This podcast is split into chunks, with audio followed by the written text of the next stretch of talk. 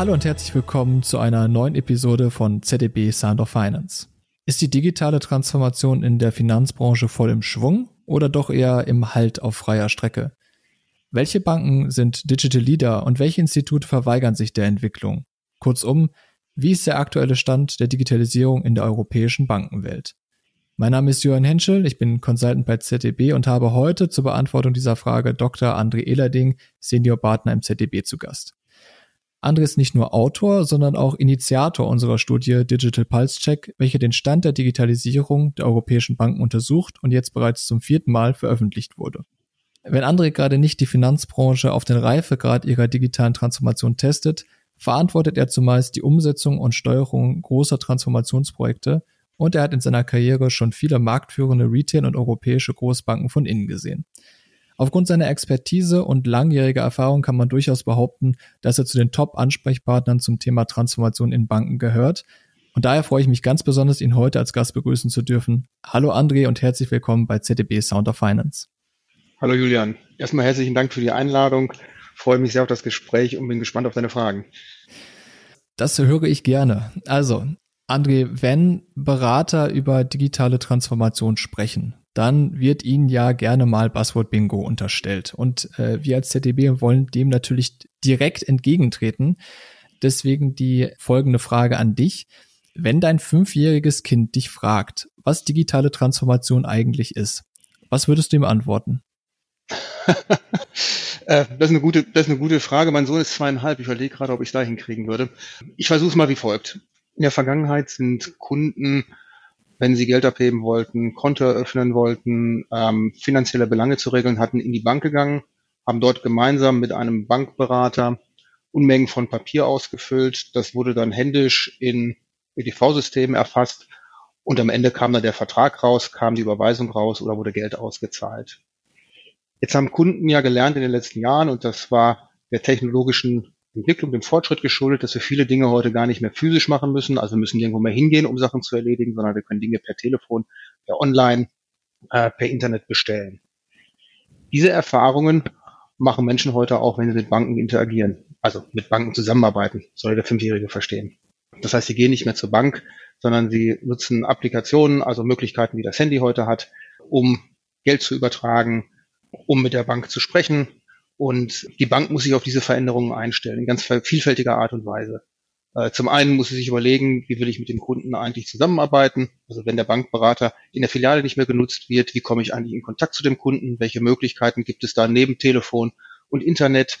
Äh, wenn ich kein Papier mehr habe, wie gestalte ich dann den Austausch von Informationen zwischen Kunde und Bank? Ähm, wie schlägt sich das in der Arbeit der Bank im Backoffice nieder? Und ähm, letztendlich wie kann ich auch mit anderen Dritten zusammenarbeiten, von denen ich Informationen benötige, äh, die ich gar nicht vom Kunden ähm, vielleicht abfragen muss, um für den Kunden viel bequemer zu machen.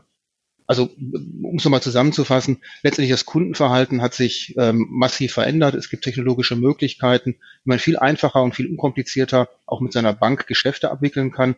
Das erfordert nur einiges an Anpassungen in der Organisation und in der Art und Weise, wie Banken arbeiten. Und das unterm Strich ist vielleicht das, was digitale Transformation ausmacht, ähm, ist aus unserer Perspektive immer eine sehr stark vom Kunden ausgedachte Entwicklung ähm, und muss für die Banken jetzt äh, entsprechend dann auch in Organisationsstrukturen, in Technologien äh, umgesetzt werden und löst Anpassungsbedarf aus. Meiner Meinung nach hast du das Buzzword Bingo sehr souverän umschifft. Fand ich sehr anschaulich erklärt, wie du es jetzt äh, eben erzählt hast. Jetzt haben wir so ein bisschen verstanden, was man sich unter digitaler Transformation vorstellen kann. Wir haben aber jetzt auch mitbekommen, so ganz auf dem Level vom Fünfjährigen zu erklären, ist schwierig. Es ist eben etwas Komplexes und Abstraktes. Jetzt stellt man sich die Frage, wie kann man denn etwas so Komplexes und Abstraktes messen? Und wie seid ihr da beim Digital Pulse Check vorgegangen? Und ähm, welche Aspekte habt ihr genau betrachtet in eurer Studie? Mhm. Julian, du sprichst in der Tat eine der ganz großen Herausforderungen an, wenn man eine Studie durchführt, die eben sehr stark auch qualitative Elemente hat. Uns haben ja vier große Fragenkomplexe in dieser Studie interessiert. Wir wollten zum einen verstehen, inwieweit Digitalisierung ihren Niederschlag gefunden hat in der Bankstrategie. Ganz vorne angefangen, wie analysieren Banken Trends und technologische Möglichkeiten, Veränderungen im Kundenverhalten, wie übersetzen sie das in Geschäftsmodelle, KPIs, Steuerungsmechanismen und äh, letztendlich ähm, die Fragestellung auf einer strategischen Ebene, wie sie diesen Transformationsprozess gestalten und aufstellen wollen. Das war alles subsumiert unter der Überschrift Digitalisierungsstrategie. Wir haben uns im zweiten die Frage gestellt, wie ändern sich Geschäftsmodelle? Das heißt, welche Produkte und Services ergänzen gegebenenfalls das klassische Angebot? In welchem Umfang kann ich heute Produkte, die ich nur physisch angeboten habe, künftig auch digital anbieten? Wie interagiere ich ganz neu mit dem Kunden, indem ich andere Kanäle nutze? Und wie nutze ich auch moderne Formen des Marketings und der Werbung, um den Kunden eben auch auf meine, meine Geschäftsmodelle, meine Produkte zu lenken? Das war der, war der zweite große Fragenblock. Der dritte war dann, wie übersetze ich das in tatsächlich Organisation, Prozesse, IT einer Bank? Das heißt, was muss ich dort verändern? Und ähm, was ist der aktuelle Status in dieser Veränderung? Und der letzte, nicht weniger wichtige Aspekt ist, wie wirkt sich das eigentlich auf die Art und Weise, wie man in einer Bank zusammenarbeitet, wie sich Organisationsmodelle verändern, wie sich Führungsphilosophien verändern, äh, wie sich die Art und Weise, wie Mitarbeiter rekrutet und ausgebildet werden, wie setzt sich das dort äh, fort oder findet dort ihren Niederschlag. Das waren die vier großen Bereich, die wir uns angeschaut haben, also nochmal Digitalisierungsstrategie, wie überträgt sich das in Geschäftsmodelle, was muss ich an Prozessen, Daten und IT anpassen und was bedeutet das letztendlich für Führung, Philosophien, für ähm, kulturelle Aspekte der Zusammenarbeit in Banken. Wir haben Banken über einen Fragebogen dann befragt, wo wir versucht haben, möglichst präzise zu beschreiben, unterschiedliche Ausprägungen in diesen Kategorien. Also nicht nur habe ich oder habe ich nichts, sondern äh, in der abgestuften Logik äh, von fünf Reifegraden den Banken Antwortmöglichkeiten zu geben, die wir dann sozusagen wieder zusammengefasst haben zu einem Gesamtindex für jeden einzelnen Fragenblock, also für die strategische Perspektive, Geschäftsmodellperspektive und so weiter.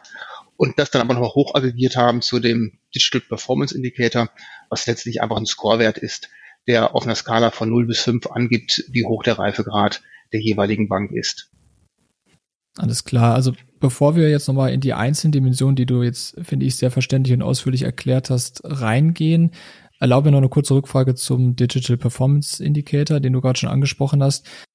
Jetzt hast du die Studie ja jetzt zum vierten Mal bereits durchgeführt. Äh, deswegen wäre für mich jetzt eine interessante Frage, wie hat sich denn dieser Indikator über die Jahre hinweg entwickelt und was gab es vielleicht für Auffälligkeiten in der aktuellen Studie? Mhm, sehr gerne. Also wenn wir auf der Ebene des Indikators mal anfangen, den zu erklären, dann haben wir unterschieden bei den Instituten zwischen der niedrigsten Reifestufe, wir haben sie den Digital Resistor genannt, also Institute, bei denen gar keine digitale Transformation erkennbar war. Und das skaliert sich dann hoch bis zur ähm, reifsten Stufe, dem Digital Leader. Das sind Banken, wo wir sagen, die haben einen Entwicklungsstand, der eigentlich über Marktstandard liegt, beziehungsweise das sind Institute, die selber Marktstandard setzen.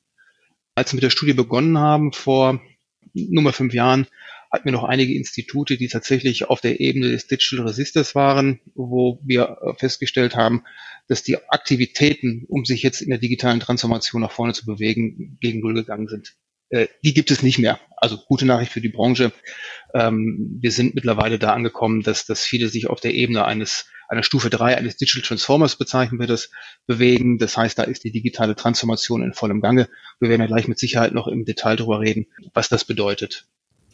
Wenn man jetzt mal, wir machen das ja als internationale Studie, versucht in den europäischen Kontext einzusortieren, ähm, haben wir uns ja intensiv angeschaut, die deutschen Banken, die Schweizer Banken und die österreichischen Institute in den vergangenen Jahren ähm, auch, auch die osteuropäischen. Und man sieht, dass die sich eigentlich von ihrer Reifegradentwicklung im Gleichklang bewegen. Also sind da, um den Indikator zu nennen, in Europa im Durchschnitt in 2018 bei einer 2,7 gewesen, das ist jetzt eine 3,1 ist, glaube ich, jetzt von außen betrachtet erstmal fürchterlich abstrakt, zeigt aber, dass es da sukzessive Fortschritte gibt. Und wir sind mal gestartet in Deutschland in 2017 bei einer 2.0, sind jetzt bei einer 3.0. Also da sieht man schon sehr schönen Entwicklungsfortschritt und ich würde das gleich über die einzelnen Dimensionen noch mal ein bisschen transparenter machen wollen. In der Schweiz und in Österreich sind das ähnliche Werte. Interessanterweise war das in der Vergangenheit in den CI-Ländern, also in osteuropäischen Ländern, ähm, so, dass die immer ein Stück weit vor den anderen europäischen Banken waren, ist aber in Teilen den Marktstrukturen geschuldet, die wir dort sehen, wo es aufgrund von geringerer Konzentration jetzt in den Märkten und einer größeren Flächenausdehnung immer schon nahegelegen hat, digitale Möglichkeiten vielleicht etwas stärker zu nutzen und voranzutreiben, wie das auch in den schwedischen oder den nordischen Ländern gewesen ist, als wir das in, in Zentraleuropa gesehen haben. Wenn wir auf die Bankengruppen mal schauen, dann ähm, haben wir unterschieden zwischen Großbanken, Regionalbanken und Spezialinstituten. Da ist bemerkenswert, dass die Großbanken die Nase immer ein Stück weit vor den Regionalbanken und Spezialinstituten gehabt haben. Also Regionalbanken, darunter verstehen wir klassisch Sparkassen in Deutschland beispielsweise, Genossenschaftsbanken, die Kantonalbanken in Österreich, ähm, die ein Stück weit äh, hinter den Großbanken hinterhergelaufen sind, aber jetzt auch in keinem absolut signifikanten Maß, sondern auch da sieht man, dass die Branche sich Nuancen abgesehen eigentlich im, im Gleichschritt bewegt. Und da finden wir von der Gesamtreife her ähnliche Zahlen. Muss ja auch so sein, wie ich es gerade beschrieben habe, irgendwo zwischen 2,7, 3,0. Und ähm, was wir ganz schön gesehen haben, dass insbesondere die Regionalbanken in den vergangenen Jahren da stark aufgeholt haben. Wenn wir dann einmal runterbrechen, das auf die einzelnen Dimensionen, wieder auf das Gesamtzapel sehen, also uns anschauen, Digitalisierungsstrategie, Geschäftsmodell, Prozesse, Daten und IT und die kulturellen Aspekte, dann sind aus meiner Sicht zwei Sachen bemerkenswert. Das eine ist, dass wir große Fortschritte gemacht haben im Bereich der Strategie und des Geschäftsmodells. Da äh, haben die Institute mittlerweile einen Reifegrad von 3,5. Das heißt, bewegen sich da auf einem Niveau eines äh, wirklich fortgeschrittenen äh, Transformers. Da kann man sagen, da ist die Umsetzung im Full Swing sozusagen. Wenn wir auf das ganze Thema der Prozesse schauen, der IT, dann ist das der Punkt, wo es am stärksten noch Handlungsbedarf gibt, weil wir da jetzt im letzten Jahr gar keine Entwicklung gesehen haben. Das stagniert auf einer 2,8. Da können wir gleich im Detail auch nochmal reinschauen.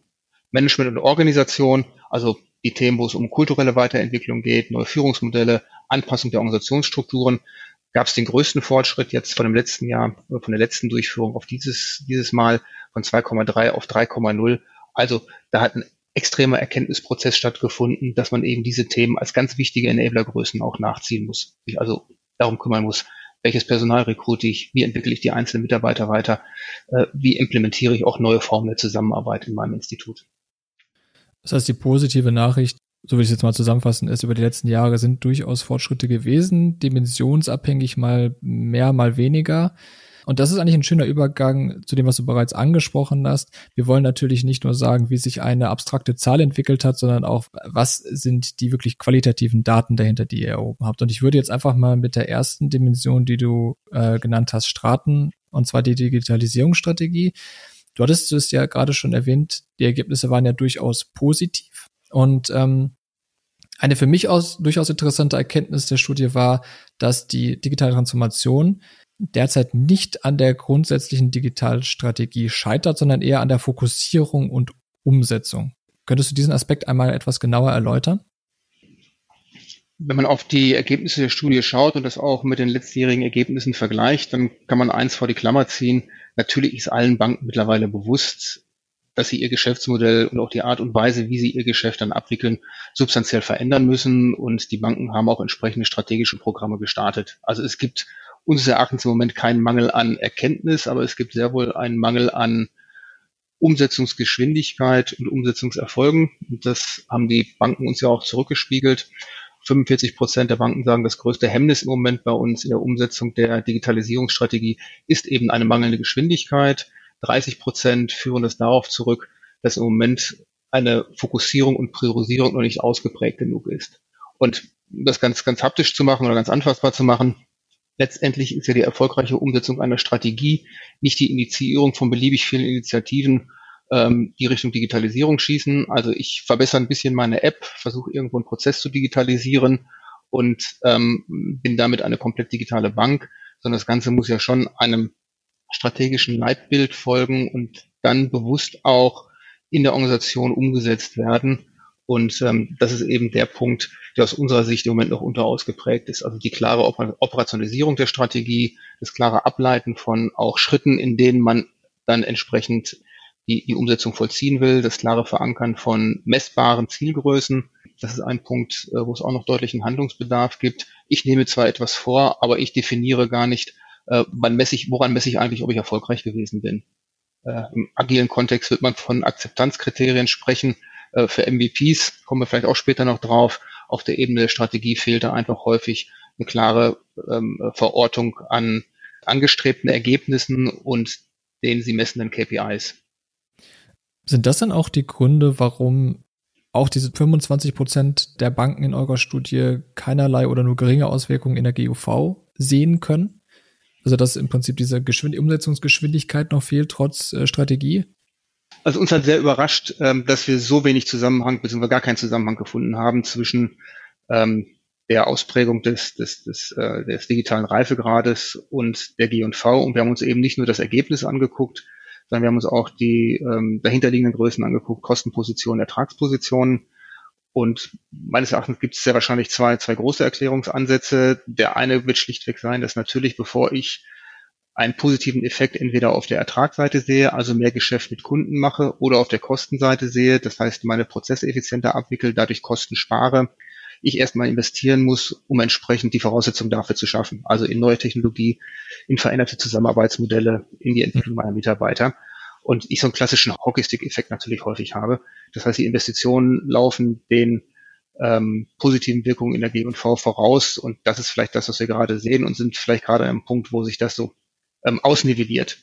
Das, das könnte die eine Erklärung sein. Eine zweite Erklärung, die wir auch mit Kunden diskutiert haben, ist natürlich die, dass Banken ein Stück weit aufholen mussten, auch im Vergleich zu anderen Industrien und erstmal Hygienefaktoren äh, hergestellt haben. Was will ich damit sagen? Man hat angefangen und hat seine App aufgeräumt, hat Leistungen online und ähm, mobile verfügbar gemacht, was aber nicht gleichbedeutend damit ist, dass dadurch meine Prozesse sofort besser geworden sind und ich Kosten gespart habe, was nicht gleichbedeutend damit ist, dass Kunden jetzt gesagt haben, hurra, es gibt eine App, wo ich jetzt das kann, was ich bei anderen eh schon konnte und deswegen schließe ich jetzt mehr Produkte ab, was sich wiederum dann in äh, Mehrerträgen der Bank niedergeschlagen hat. Also da ist, glaube ich, einiges an Grundlagenarbeit äh, in den vergangenen Jahren einfach äh, auch äh, vollzogen worden, deren Früchte hoffnungsfroherweise jetzt erst in den nächsten Jahren zu ernten sind. Hm. Das heißt, idealerweise sehen wir dann die positiven Ergebnisse in, in den GUVs in den nächsten Jahren. Was wir derzeit in den GUVs sehen, nicht nur in der Finanzwelt, sondern eben weltweit in der gesamten Weltwirtschaft, ist Covid-19. Jetzt wurde ja der Digital Pulse Check in der Zeit von Covid-19 durchgeführt. Mhm. Und aus meiner persönlichen Erfahrung, aber auch das, was man in den Medien so liest, äh, erwächst so der Eindruck, dass das Coronavirus schon einer der größten Digitalisierungsmotoren der vergangenen Jahrzehnt, des vergangenen Jahrzehnts war. Mhm. Konntet ihr in eurer Studie da auch Auswirkungen erkennen? Für uns war das ein ganz wichtiger Aspekt, weil wir natürlich auch schon befürchtet haben, dass es zu Verzerrungen kommen kann, ähm, eben durch Covid-19. Deswegen haben wir explizit nach den Auswirkungen gefragt. Ähm, der Großteil der Institute hat zwei Dinge zurückgespielt. Zum einen, dass das Kundenverhalten sich natürlich signifikant verändert hat. Also wen wundert das? Das ist ja ein Automatismus, wenn ich nicht in die Filiale gehen kann, weil die Filiale geschlossen ist, äh, dann bin ich ja gezwungen, Bankgeschäfte online zu machen. Jetzt war die wichtige Frage oder die spannende Frage dahinter, ist das jetzt eigentlich ein nachhaltiger Effekt oder wenn, so hoffen wir alle, Covid irgendwann beherrschbar wird ähm, oder vielleicht sogar ganz von der Bildfläche wieder verschwinden wird, fallen wir wieder in alte Verhaltensmuster zurück, sowohl auf der Kundenseite als dann auch auf der Bankseite. Und da war die ganz deutliche Antwort einer überwiegenden Anzahl der Institute, die wir befragt haben, nein. Im Moment gehen alle davon aus, dass die Veränderungen nachhaltig sein werden, also insbesondere die Veränderungen im Kundenverhalten dass da das Vertrauen und ähm, auch die Fähigkeit im Umgang mit Online-Angeboten deutlich zugenommen hat. Und deswegen, und das sehen wir jetzt auch als positiven Effekt in den Ergebnissen, ist zum Beispiel das Serviceangebot, was online verfügbar ist, von fast allen Banken deutlich ausgeweitet worden. Das heißt, man hat da investiert, hat dann relativ schnell auch auf die Krise reagiert oder auf die Anforderungen, die aus der Pandemie erwachsen sind. Und insofern nochmal die zwei zentralen Botschaften aus unserer Sicht.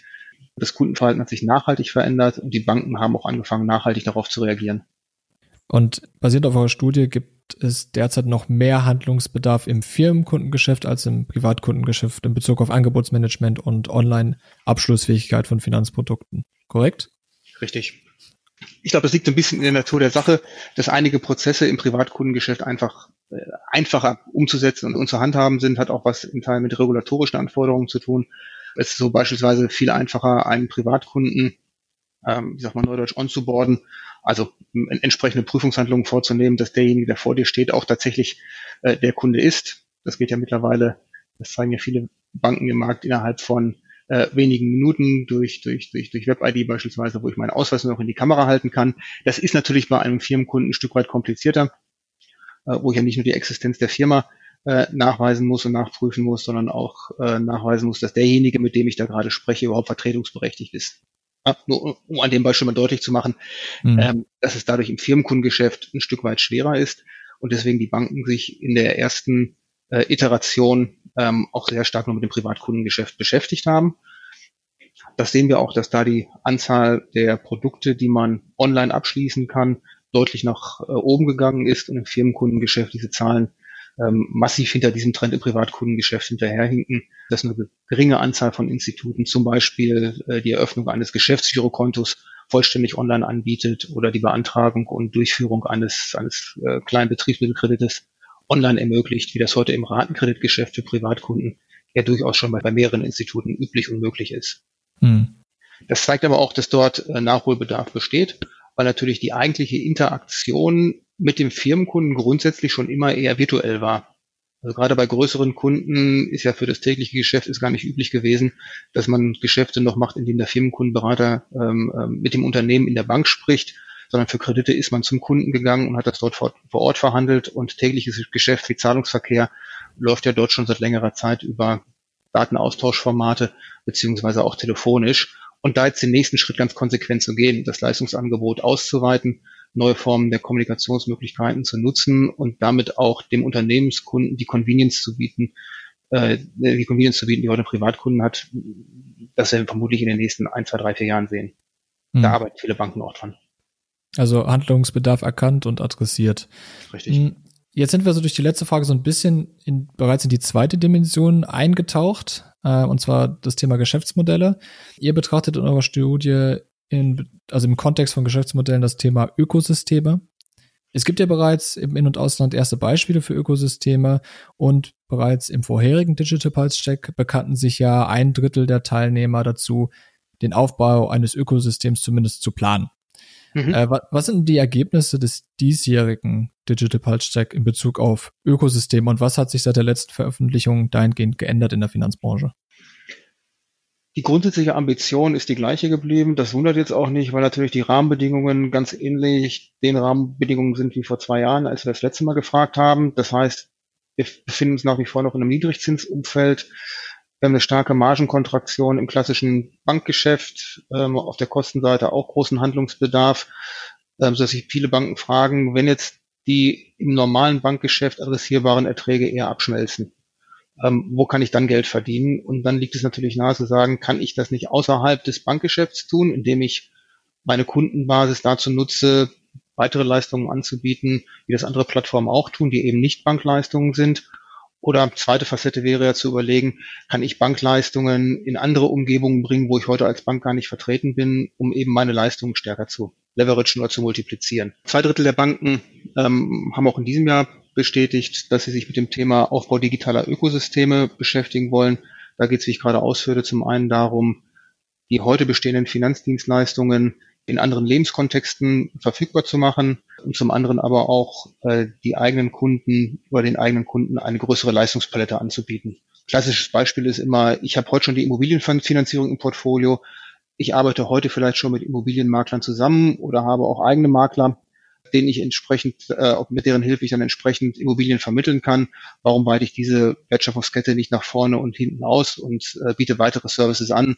Sei es, dass ich Netzwerke von Architekten, von, von, von Bauingenieuren, äh, von, von Lieferanten im, im, im Baubereich aufbaue, um so dem Kunden ein vollständiges Universum für seine Leistung anzubieten. 82 Prozent der Banken äh, wollen dieses im Dienstleistungsbereich vollziehen also wollen ganz bewusst äh, sich in dem Bereich bewegen, der ihnen heute auch vertraut ist. Nur ein kleiner Teil der Banken ähm, will den Ball da weiterwerfen und sagen, wir sind im Bereich Veranstaltungen beispielsweise aktiv oder versuchen eine stärkere Vernetzung mit Gesundheitswesen und Pflege herzustellen. Neun Prozent sagen, ähm, wir sehen Chancen im Bereich Bildung, ähm, dort Bildungsangebote eben auch über so Plattformen an unsere Kunden äh, zu vermitteln. Das heißt also, wir haben schon gelernt, es gibt kühne Strategien, die ausgearbeitet worden sind. Jeder hat verstanden, Digitalstrategie ist ein relevantes Thema. Jeder weiß, wir müssen uns mit unseren Geschäftsmodellen auseinandersetzen, gegebenenfalls mit dem Thema Ökosysteme. Und wenn man all sich das überlegt hat, kommt ja, wie du am Anfang schon erwähnt hast, der oft schwierigste Teil einer Transformation, die Überführung von all diesen Ideen in Prozesse, in Daten, in die Organisation, in IT-Infrastruktur. Bleiben wir erstmal bei Prozessen, Daten und IT. Diese Themen sind ja maßgeblich für den Erfolg einer Transformation notwendig. Und so hat es ja zu Beginn bereits erwähnt, dass es, äh, sag mal, etwas hapert im Getriebe. Wie sind denn die Banken hier konkret aufgestellt?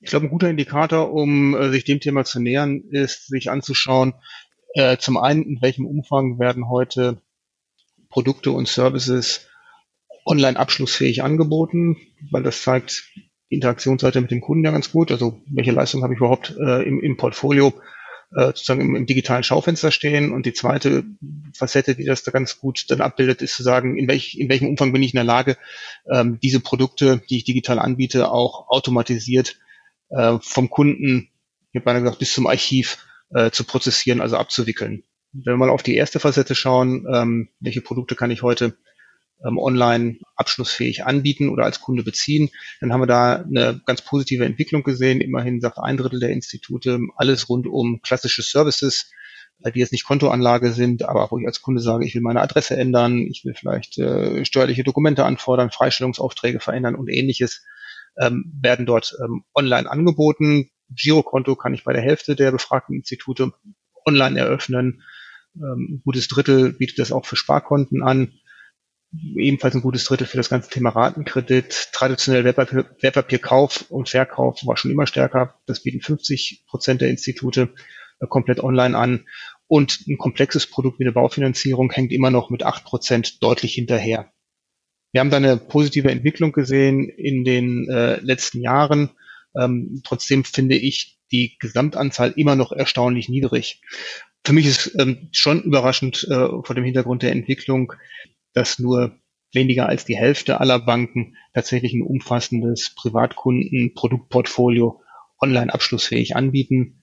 Gerade in so Bereichen wie Ratenkredit gibt es ja heute schon Anbieter, die das nahezu realtime abwickeln können, äh, ihre Ratenkredite auch als Finanzierungsmöglichkeit im Onlinehandel abrufbar haben oder auch im stationären Handel, wo ich eben sagen kann, wenn ich mein E-Bike nicht ähm, direkt bar bezahlen will oder per Karte bezahlen will, kann ich das entweder ähm, äh, am Standort selber, am Verkaufsstandort leasen oder eben finanzieren. Und da fällt die Finanzierungsentscheidung und die Exekution der Finanzierung eben realtime sofort. Also da besteht nach wie vor noch, noch Handlungsbedarf. Es ist aber ein Stück weit besser geworden, äh, wenn man sich anschaut, in welchem Umfang die dahinterliegenden Prozesse tatsächlich voll automatisiert sind, was ja zum Beispiel für eine Realtime-Abwicklung von Geschäft eine zwingende Voraussetzung ist. Da erlaubt es die Zeit gar nicht, dass da jemand als Mensch im Hintergrund noch irgendwelche Dateneingaben oder Prozesse äh, durchführt, dann kann nur ein Drittel ähm, der Institute ein Girokonto komplett automatisiert abwickeln. Im Bereich Sparen sind es nur noch ein Viertel der Institute. Wenn wir im Bereich der komplexeren Produkte sind, wie die Voreröffnung, ähm, geht das runter auf 17 Prozent und Baufinanzierungen traut sich im Moment noch gar keiner ähm, automatisiert und komplett Ende zu Ende schwarz verarbeitet oder dunkel verarbeitet, wie wir sagen, zu. Ähm, das zeigt auch, dass die Branche im Moment noch, und den finde ich ganz spannend, erhebliche Kostenpotenziale einfach liegen lässt. Weil mhm. es ja nicht nur so, dass ich aus der Kundenperspektive schneller bin, aus der Bankperspektive spare ich auch einfach händische Arbeit, also Personalkosten, wenn ich in der Lage bin, Prozesse komplett automatisiert abzuwickeln. Mhm. Das vielleicht zur Prozessperspektive. Eine wichtige Frage, die dahinter liegt, ist, was ist eigentlich das das Hindernis oder was sind die Themen, mit denen ich mich beschäftigen muss, um das zu optimieren? Und da, da ist ein Punkt den Banken eben sehr ähm, häufig nennen, dass die digitale Transformation extrem hohe Anforderungen an die Bank IT stellt, die das eben ja alles entsprechend dann als, als Service bereitstellen muss. Und äh, wir sehen, dass äh, eine Vielzahl der Banken eben mit ihren IT-Leistungen noch unzufrieden ist und sagt, das ist für uns eigentlich die größte Herausforderung, dass wir schnell umsetzen. 80 Prozent sagen, die Umsetzungszeiten unserer IT dauern viel zu lange, Wir liegen ja deutlich hinter dem, was wir vielleicht bei Startups, bei Fintechs als, als äh, relevante Entwicklungszeiten sehen. 50 Prozent sagen, die Kosten für äh, Entwicklung und Umsetzung sind deutlich zu hoch. Und immerhin ein Drittel sagt, wir haben noch keine durchgängige Priorisierung. Das heißt, wir überlegen uns ähm, auf der Markt- oder Prozessseite, was wir gerne hätten ob das dann tatsächlich von der IT umgesetzt wird, ist nochmal eine ganz andere Fragestellung. Das scheitert aus unserer Projekterfahrung häufig natürlich auch schlichtweg an Budget- und Kapazitätsfragestellungen, ähm, weil durch die ja heute doch immer noch sehr alten IT-Systeme in Banken in hohem Umfang Ressourcen gebunden sind, einmal die Systeme einfach am Laufen zu halten, also klassische Maintenance zu machen und natürlich durch die regulatorischen Veränderungen, die auch IT-technisch umzusetzen sind, einen großen Teil der zur Veränderung zur Verfügung stehenden Kapazitäten absorbieren. Das heißt, der Rest, der, dann noch, der dann noch übrig bleibt, um Geschäftsmodelle und Prozesse zu digitalisieren, ist dann häufig nicht ausreichend, um eine Umsetzungsgeschwindigkeit an den Tag zu legen, die dann im Wettbewerbsvergleich State of the Art wäre.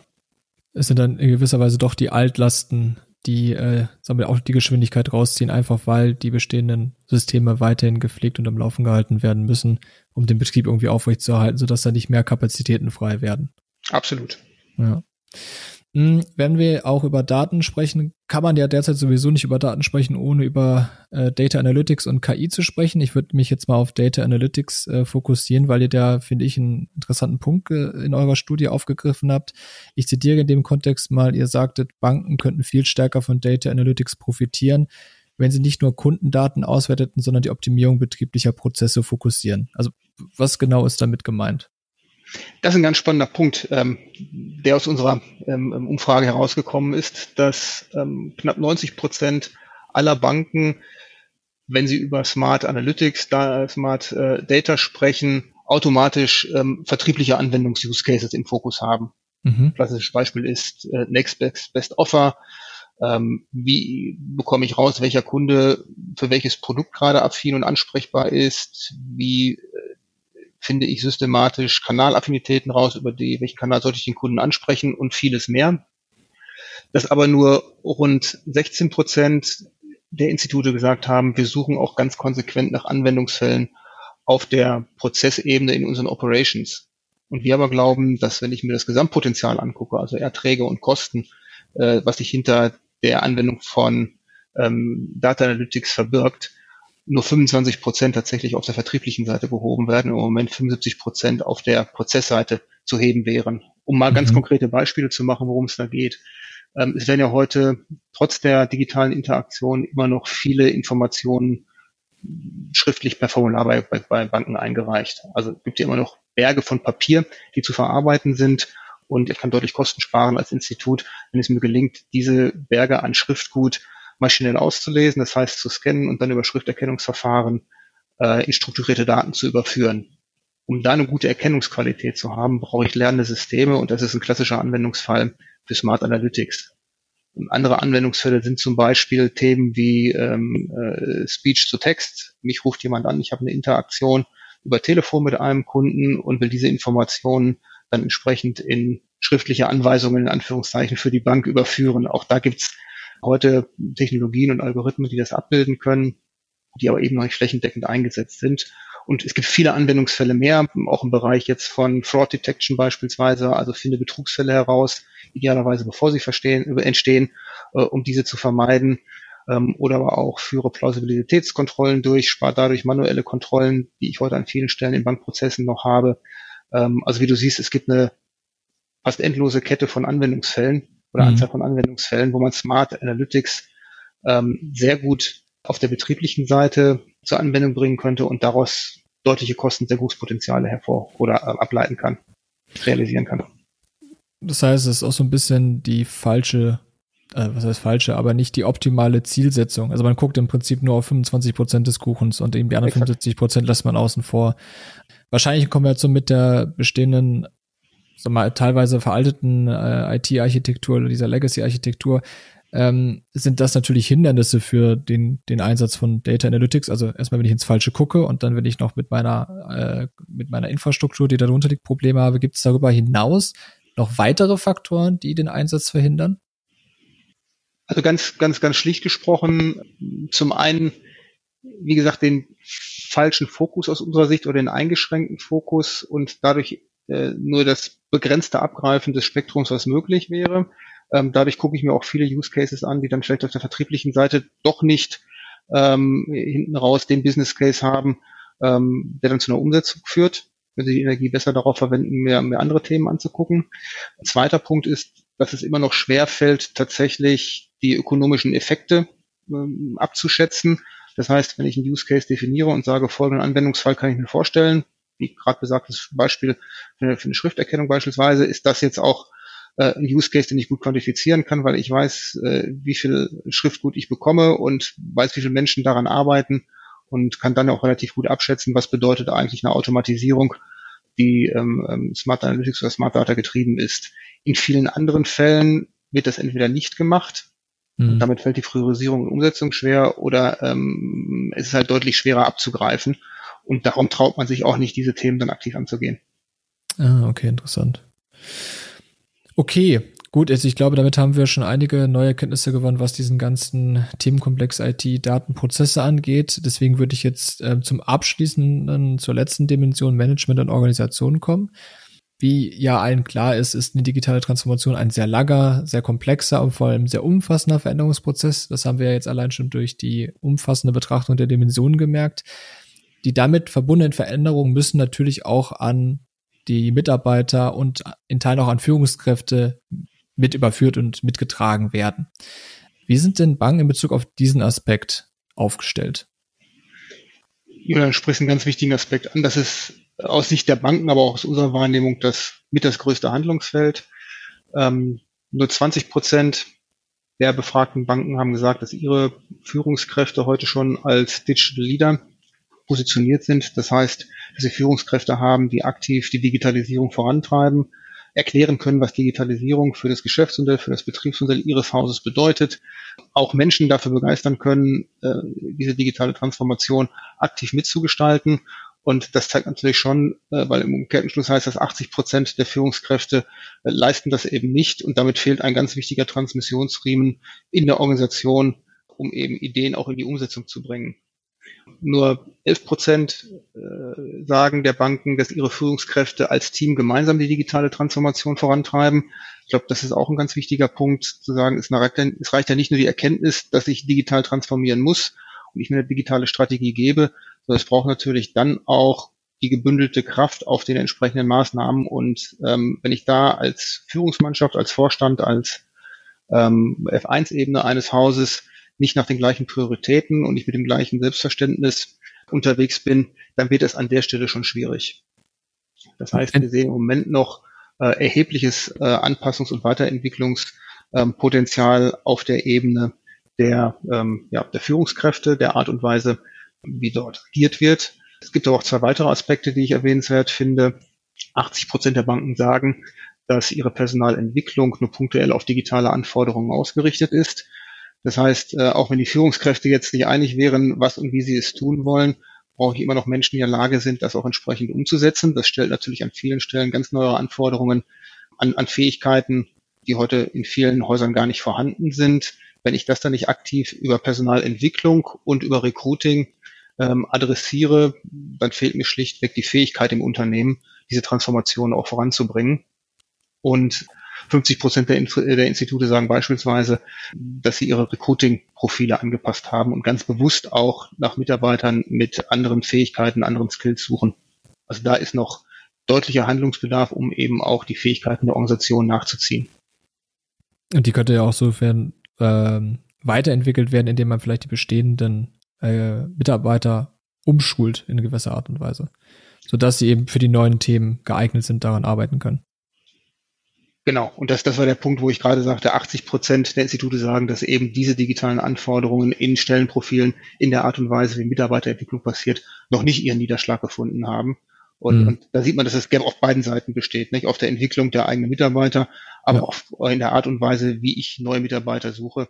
Und ähm, das führt zu diesem äh, großen Gap und ist sehr wahrscheinlich äh, neben den Punkten, die wir gerade gesprochen haben, die eher die Hardfacts sind im Sinne von, äh, wie schnell kann ich IT transformieren, äh, eine der größten Hemmschuhe im Moment in der digitalen Transformation.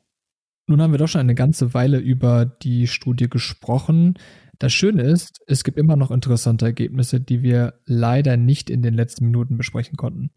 Wenn einer der Zuhörer bzw. Zuhörerinnen Interesse hat, sich auch noch mit diesen auseinanderzusetzen, muss er genau was tun, um an diese zu gelangen? ganz vielfältige Möglichkeiten. Wir haben, wenn ich mal mit dem, was ich am, persönlich am schönsten finde, äh, anfangen darf, wir haben ja den Digital Service Hub im, im ZDB, findet sich über unsere, unsere Homepage, ähm, wo wir die Ergebnisse der Studie in, in einem ähm, Analysetool verfügbar machen. Das heißt, man kann sich dort Auswertungen direkt online selber konfigurieren, kann Peer Groups auswählen und kann dort einmal komplett durch die Dimensionen durchlaufen, die ich gerade einmal beschrieben habe das ist aus meiner Sicht die, die spannendste Form, sich den Ergebnissen zu nähern, muss man sich nur registrieren und dann hat man tatsächlich den Zugriff auf äh, einen ganz großen Datentopf aus ähm, unseren aus unserer Umfrage. In der komprimierten Form ähm, gibt es ein Studienheft ähm, auf unserer ZDB Landingpage, ähm, auch über die Homepage äh, zu finden, ähm, auf der dann einmal in sehr ja, punktierter Form die Ergebnisse äh, dargestellt werden. Das ist vielleicht ein ganz guter Einstieg und für die, die nicht so viel Zeit haben und nicht so viel klicken wollen. Und des Weiteren ähm, sind wir sehr aktiv, gerade auch über Social Media und äh, andere Kommunikationsformate. Und wer da mit uns Kontakt treten müsste, möchte, ist herzlich eingeladen, eben auch diese, diese Kanäle aktiv zu suchen und die dort angebotenen Formate und ähm, ähm, Kontakte zu nutzen. Also ich kann ähm, aus meiner Perspektive auch nochmal persönlich den Digital Service Hub empfehlen. In Vorbereitung auf die Folge habe ich da ähm, mich wild durchgeklickt und äh, allein schon das Durchklicken hat wirklich Spaß gemacht. Also das kann ich äh, jedem nur nahelegen. Wir werden die Links sowohl zur ähm, Studieform im klassischen PDF-Format als auch zum Digital Service Hub in die Episodenbeschreibung packen. An sich würde ich dann sagen, André, vielen Dank, dass du dir die Zeit genommen hast. Ich fand es sehr interessant und lehrreich und ähm, hoffe, du hattest auch eine gute Zeit. Es hat Spaß gemacht. Vielen Dank, dass ich da sein durfte. An unsere ZuhörerInnen. Wenn es euch auch Spaß gemacht hat, dann würden wir uns freuen, wenn ihr unseren Podcast abonniert oder eine Bewertung dalasst. Ansonsten bleibt mir nicht mehr viel zu sagen, außer vielen Dank fürs Zuhören und bis zum nächsten Mal.